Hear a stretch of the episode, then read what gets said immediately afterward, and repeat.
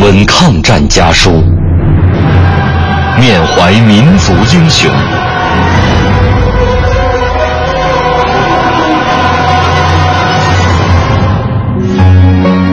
纪念中国人民抗日战争暨世界反法西斯战争胜利七十周年文艺之声特别节目《难忘的抗战声音》家书篇。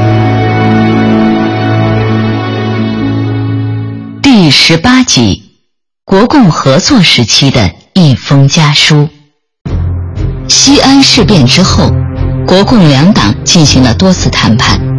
一九三七年九月二十二日，中国共产党为公布国共合作宣言发表，国共两党第二次合作正式形成。下面我们选读的这封家书，虽只是一封普通的民间家信，却是国共合作的。一个实物证明。父母亲大人膝下，见禀者堂前，万福金安。我离家已有很久了，自从返工以来，未曾与家通信。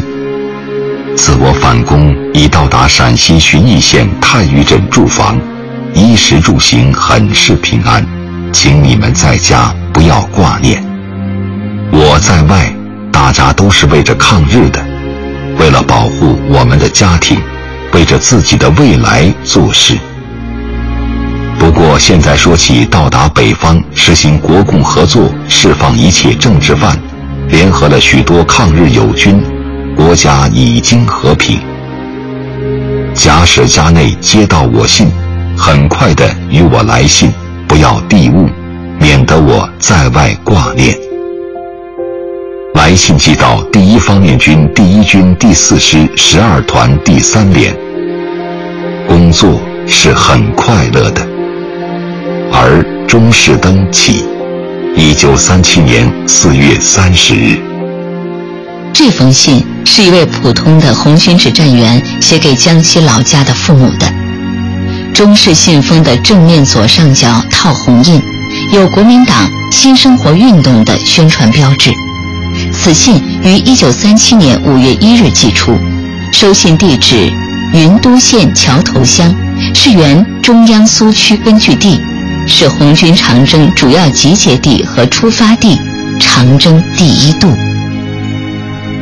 经相关党史和友史的考证，证实这封信的作者是一位经过长征后到达陕北的江西籍红军战士。